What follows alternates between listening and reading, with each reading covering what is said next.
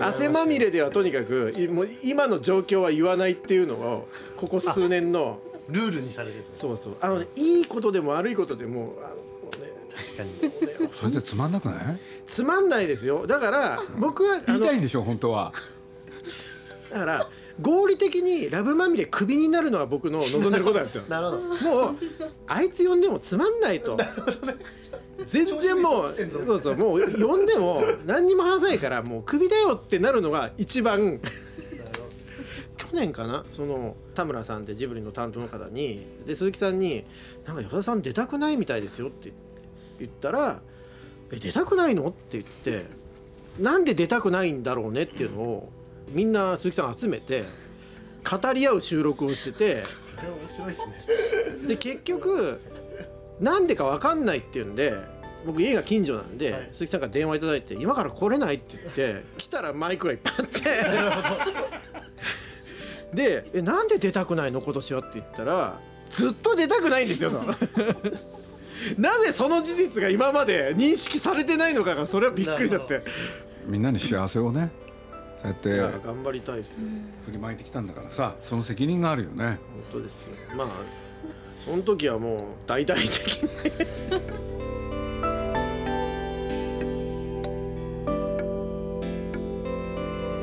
鈴木敏夫のジブリ汗まみれ。今週も先週に引き続き年に一度のバレンタイン恒例企画ジブリラブまみれをお送りします。毎年バレンタインの時期に日本テレビの依田健一さんの恋愛観を中心に愛とは？恋愛とは何かを探るための企画としてお送りしています。出演は他にディスカバー21の奥田千秋さん東京ニューシネマの中川龍太郎監督と鈴木さんです。今週はこんなお話から。中川さんは結婚って考えられたことありますか、はいあります確かに一緒にいる時は非常に楽しいしその先々の未来のこともやっぱり当然考えないで付き合ってるってことは基本的にはないじゃないですか。その瞬間瞬間の。ただその瞬間の積み重ねが未来であると考えるんであればより一層結婚がしづらくなるというんですかね。同じプロセスであっても違うことを考えてしまうんですよね。そのじゃあ結婚した時にどういうこうマイナスがありえるかってことをあとまあじ自分もまあ映画監督かなりこう不確かな仕事なので安定している仕事ではないのでなんかそういうまあそれこそ責任のことであったりとかあのそういうことを考えていくとどうもそこに踏み越えられない。でもこういうのってなかなか時期じゃないですか。踏み越えられないうちに関係が変わっていってしまうということが今までは多かったような気がしています。しかも僕中川さんぐらいの時とかもうもっと刹那的であ。なんかこう今が楽しければいいよの多分典型だったんですよねちょっとだからもしかしたら依田さんと自分でも少し世代が違う可能性があると思っていて、あんまり僕,、まあ、僕の周りだからかもしれないですけどそんなに刹那的な友人っていないんですよね。そうですよね時代結構が変わったと思う。堅実ですよねもっと。いやそうだと思います、ね、時代が変わったよね。はい。なんかそっちの方が大きいような気がする。いやそういうことな気がしますね、彼女が何人もいてとかっていう友人って。ごめんなさい。初対面でのいじってすいません。いやあんまり、まあ、いないですよ周りに。誤解ですからね。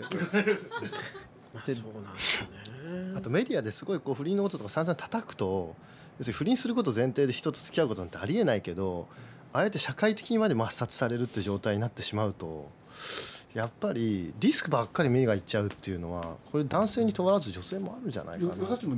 不倫もあんの？不倫ないですよ。ないですよ。不倫はないんだ不倫はない。不倫はってあと全部あるみたいな感じだから要するに奥さんだよね相手が。あそういうケースは？ないですないです。ないんだ。そこは潔癖症なんだ。まあだしそこはもうなんかこうフィルターがやっぱかかりますよねそうです言えないですしねさすがにね。行ってきたんだもん。あそうか。戦ってこられたんですね。そう。そうそう。だからそ全部話してたんですよ汗まみれで。なるほどなるほどなるほど。これなかなか飲み屋でするような話をそのまんま言うっていう、まあ、だから汗まみれは面白いんでしょうけど、でもそれをできなくなった自分がなんか辛くない？まあそうですね。そうですね。でもこれね本当迷惑がねかかるんですよ。やっぱり。その相手の女性に？本当に怒りますからね。もうこの怒り方たるやもう本当にもういやすなかなかですよ。何年か前にお付き合いしてた方ががお別れしてでまあいろいろうまくいかなくなってきてたんだろうなと思って別れ話ってありますよね。その時に本当は一番なんかこうダメだなと僕のことダメだなと思った大きなとこって何なのっていう話になった時にまあこれは言ってなかったけどって汗まみれで話してる感じが嫌だったの私って言われて。ちょっと生々しい話ですねそれは。そうなんでつまり当時のやつを聞かなきゃいけないですよね。要はあの、はい。中川さんみたいにあるいは千秋さんみたいに僕と知り合いだったら友達だっていう人は面白いんですよ。だけど僕のお相手になると急にそのことが嫌になるんですよでもそれが好きっていう人と出会えたらそうでそれこそさっきの藤巻さんがまさに今のお話その通りでだからそれはいいんだよと。汗まみれ聞いてよだちがいいっていう人が一番いいんだよみたいな、うん。なるほどですよねなんかこの番組必要みたいになっちゃってるな。みたいな盛り返してる。え言われたことあるんですか？汗まみれの依田さんが好きだって。あだから多分そういう方に出会えば出会ってないの？出会ってるかもしれないですよもしかして。いや言われたことないの。僕と自然に知り合います、うん。いい感じになります。その上で汗まみれを聞きます。それでも大丈夫だっていう順番がいいんですよ。まあその順序はありえますね、はい。確かに。汗まみれのせいじゃないかもしれないとかない。ですかそれを理由千秋さんなんでそんな本当なこと言うんですか？僕はもうね汗まみれのしたいせいにしたいんですよでもその結婚ってなるとその千秋さんにとってその旦那様はある意味ではそういうこう千秋さんのことを好きじゃない部分とかっていうのもゼロじゃない中で肯定してくれる人なのかそもそもお互いが嫌いな部分がそもそも見当たらないという関係なのか。確かに嫌いな部分が見当たらないんですよ。で多分それは私があのてか初めて付き合った彼なんですよ人生で。ええそう。なんですよ。そうなんですよ。本当になんか鈴木さん白が最初じゃなかったんですね。確かに。ほんまにそうです。確かに。なのでお付き合いが初めてで結婚したのでただなんか本当にあの嫌だなと思わないなっていうのが。何年ぐらい付き合われてたんですか？1年です。ちょうど1年でそうなんですすごいいい話ですね。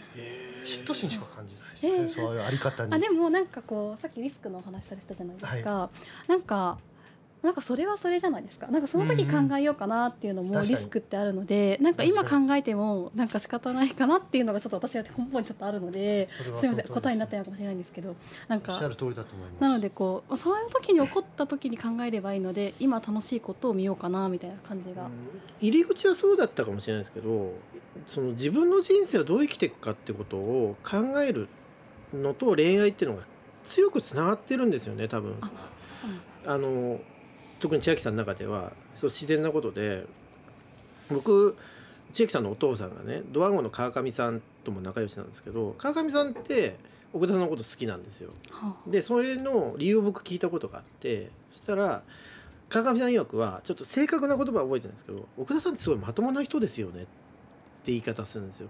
つまりもうちょっと言い方変えるとその倫理観のある人っていうのがあってあの奥田さんってそこがすごくしっかりあるんですよね。ご本人はこう食べたいだけ食べてぐうたらしてるように見えるんですけど なんですけどそこにこうなんていうかそういうところで自分があって人も見ててっていう。だからその奥田さんの娘さんである千秋さんがすごくいい意味でまともな人だなって僕初めて会った時にも思いましたしその自分の人生を考える時に例えば仕事と人生とか恋愛と人生とかっていうことが強くやっぱりつながっていてあなんか切な的じゃないんですよねそれこそ。自分の結婚に両親の姿ってえ影響あると思います？あないですねあないんだ。あじゃあ違うんだな。どうしてその方にしようと思われたんですか？これだけ長いことまあ付き合ってこられなかったわけじゃないですかそういう中でその1年前にその旦那様と出会ってこの人だ。っていうのは他の素敵な人と会うことも終わりだったでしょ当然。あそうですね。あでもすごい素直な感じがなんかすごい誠実で素直だなっていうのが印象で、なるほど。うん、確かに僕も自分の人間関係を周り見渡して本当1万人に1人ぐらいいるんですよ本当に誠実な人って。1万人に1人ぐらいだと思いますよ でその人は やっぱりもう一人の人を大事にするし仕事にも真面目だしこれありますね。あの冗談みたいなこの誠実な人っているいらっしゃって。こういう人にはやっぱりこちゃんと出会うべくして出会うんですよね。でも相当だから宝くじみたいな確率で そうですねも出会われたんですよ。うもうありがたいです本当に。1万分の1ぐらいだと思うんですマジで誠実な人って。そうびっくりするんですよ。なんか私が意地悪しても怒らないんですよ。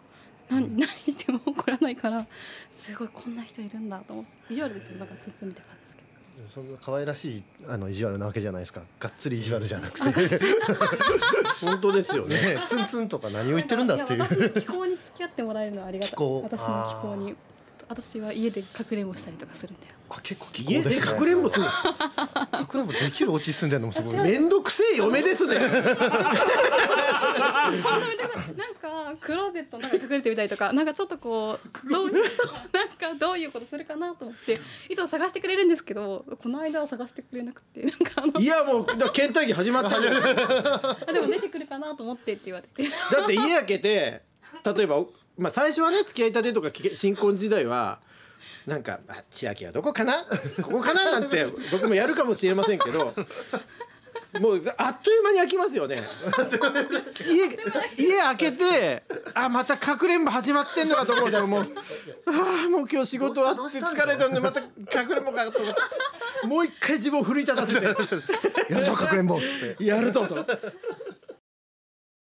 でも結婚は諦めたんでしょ？いやいやそんなことないですよ。なんかあ諦めてないんだ。あのまあ必然性なく来ちゃったのでだから結婚すること。必然性はなかったんだ。いろんな人聞いてるよ。いやそうそうあよくないな今の言い方は。必然性っていうかその慌てる必要がないっていうか。しようと言われたことはありますか？言われたことはないですね。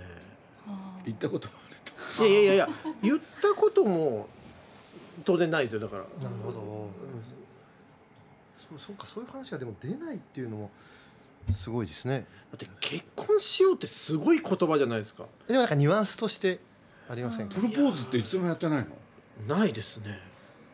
そこが不誠実だったんだ。いやそれが誠実だと思ってたんですよ僕は。あどうしてですか？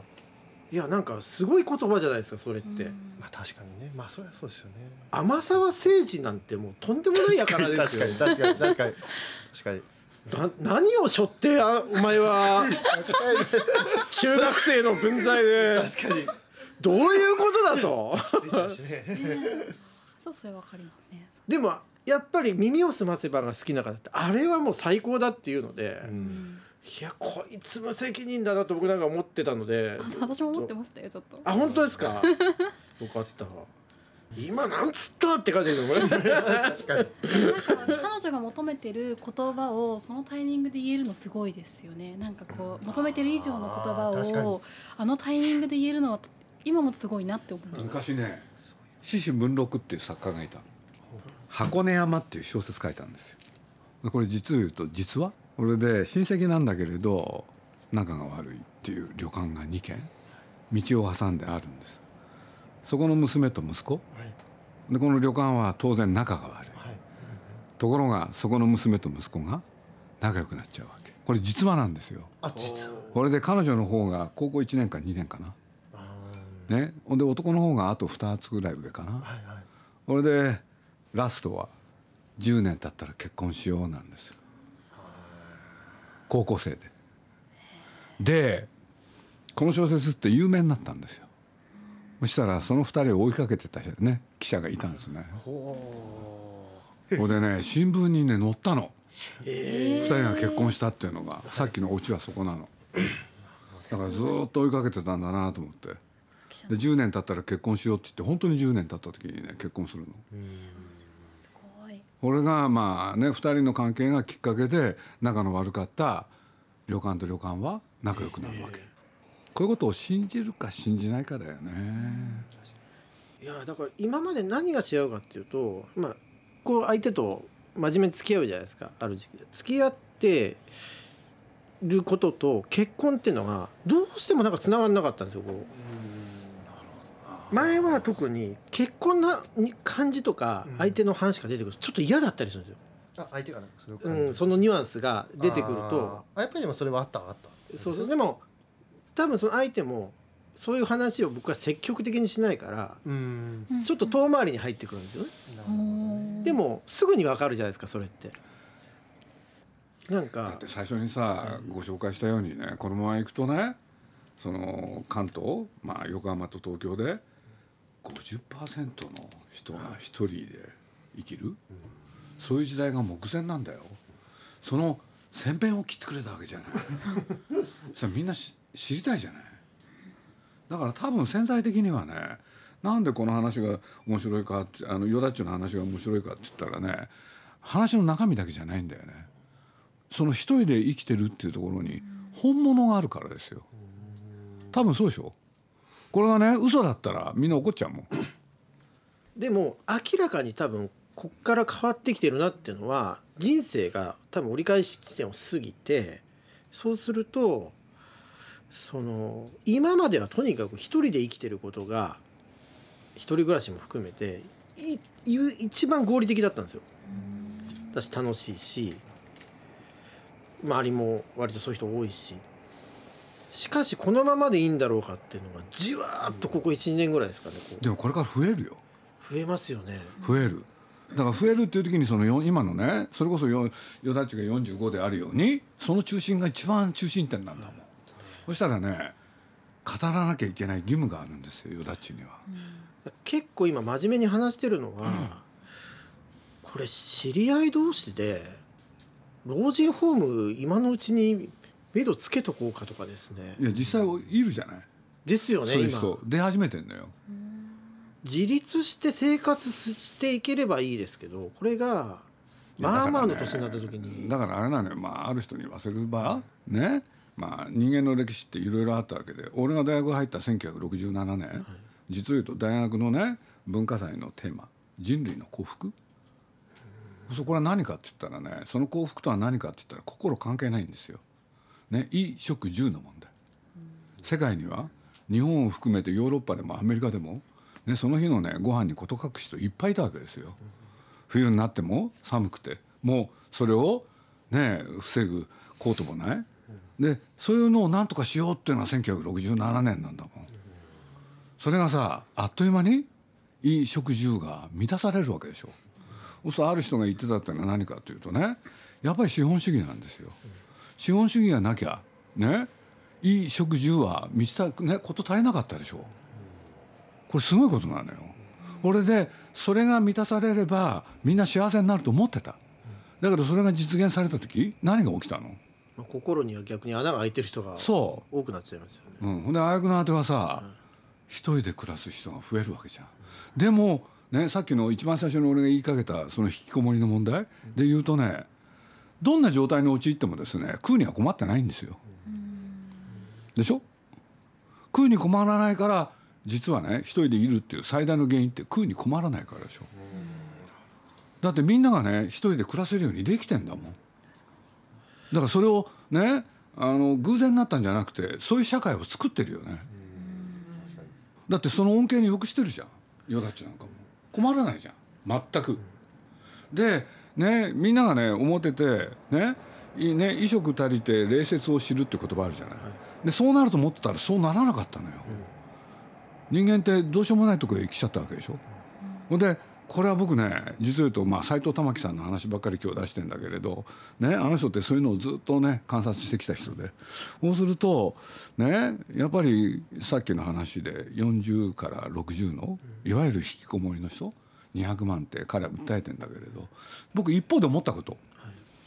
我慢すればねある程度のことを我慢すれば実を言うとみんなね悲惨じゃないですよ。引きこもってる人たちってね結構明るいんですよ。だってそういう時代があるんだもん。だからさっきの話で与田っちが言ってくれたじゃん。ねその親父たちの世代つまり団塊の世代俺らだよね。その子供たちの面倒を見ることができたんだもん。そうすると問題が起こるとしたらその団塊の世代がさいなくなる時でしょ。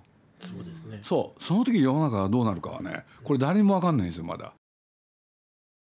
結婚しないってことと社会的に自立した引きこもりっていうことはつながっていて 毎日だ引きこもりに帰ってるわけですもんね。そう。一人暮らしは。そう。でその時間を奪われたくないから働く、言い訳だよねみんな、うん、だからそれを無視すればね全然問題ないんですよ本来。千秋さんの場合はどうしてもかくれんぼがしたいっていうのはあると思うんで 一人じゃ難しいからまあ結婚された方がいいですよね。多分千秋もねそれを維持しつつこれから親の介護その他が待ってるから。あ本当です。隠れられないですねもうね。間違いないのよ、まあそうなんですよ。まあでもみんなでやれば家族の。家族のみんなでやれば大丈夫ですよね。そうかな。逃げる人も出てくるよ。私が真っ先に逃げるかもしれない。どうなんだろう。日本の社会のまたタブーで長生きっていうことに対してどう向き合うのかっていうのがあってこれは人生設計と大きく関わるじゃないですか。でも医療制度も発達しちゃったし、まあそのね、食べ物もちゃんとあるからでも60普通のサラリーマンだと60過ぎぐらいで急に社会から一旦放り出されて、30年ぐらいあるわけですよねその後人生。だからさそのまあさっきの引きこもりに戻るとね60歳の引きこもりの方って随分多いじゃない。うん、そその人たちと60年60までちゃんと真面目に働いた人と、その後の人生どっちが幸せかって言ったら分かんないよ。うん、引きこもってた人の方が着実かもしれない。まあ、ノウハウがありますからね。そう。そうなのよ。いや、でも、それは本当そうなんですよ。いや、好き本当にそうで、僕の周りとかでもそうですけど。要するに、両親が。そろそろリタイアしてって、で。人間関係も何も全部会社関係とかだったりする人が。突然家に来ちゃうと、もう。やることがないっていう。うん、で、そのノウハウがないから。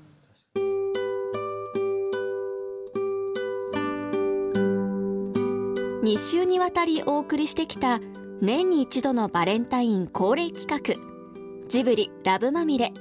今年はいかがだったでしょうか？今回出演している中川龍太郎監督の最新作映画「静かな雨」が2月7日より全国順次公開中です。ぜひ劇場に足を運んでみてください。来週もお楽しみに。人と住むっていうのをやってみたいですね。簡単だよ。やってみな。で経験がないですよ。今まで。だからやればいいじゃん。そうでそしたら変わってくるかもしれないだから与田っちは多分ね女性とね共に一つの家で暮らし始めるでしょ。多分2日で嫌になると思うわけ、そうすると問題はその嫌になった時だよねさっきの話で。そうかくれんぼをやるとかさ。でそれをねどうやって耐えることができるかそこを乗り越えればね意外とねできるんじゃないかって気がする。で一人でいるね一人でいて40代になった男性たちってねみんなね口々同じこと言うのよ、一緒にいるのに耐えられない。多分中途半端にいるよりはもう住むと。そう。いうのやってみたら暮らしだもん。暮らしになってきたら新しい地平が見えるかもしれないですね。それでも引きこもりたいんだったら多分そっちをもう人生で選んだ方がいいと思うんですよねだってさ俺ね高橋って知ってるでしょ？高橋望。む、ね？ジブリにいて日テレで働いた。で彼またジブリに戻ってきたんだけどさ。はそしたら彼のね結婚式っていうのがあったのよ、い、はい、そしたらその時にね、まあ、彼の先輩たちいろんな夫婦がいたの。そしたらその夫婦にね聞いていくわけ。いあのインタビューで「夫婦円満の秘訣は?」そしたらねまあいろんな人がいろんなこと言うんだけれど2つ意見面白かったんです。片時も離れない。これですって。これが一つね。そしたら B, B 夫妻はねどうやって距離を取るかです。これ最高だったの。いやなんかそこに真理ありますそうあるんだよやっぱり。まあ、これ表裏一体だからそう。じゃあ今日はあれですね。よだちが結婚について初めて真面目に考えたそういう回でした。ありがとうございました。どうもありがとうございました。ちょっと感動します大変だ。すり減るんですよこれ。鈴木敏夫のジブリ汗まみれ。この番組はウォールト・ディズニー・ジャパンローソン日清製粉グループ au ブルボンの提供でお送りしました。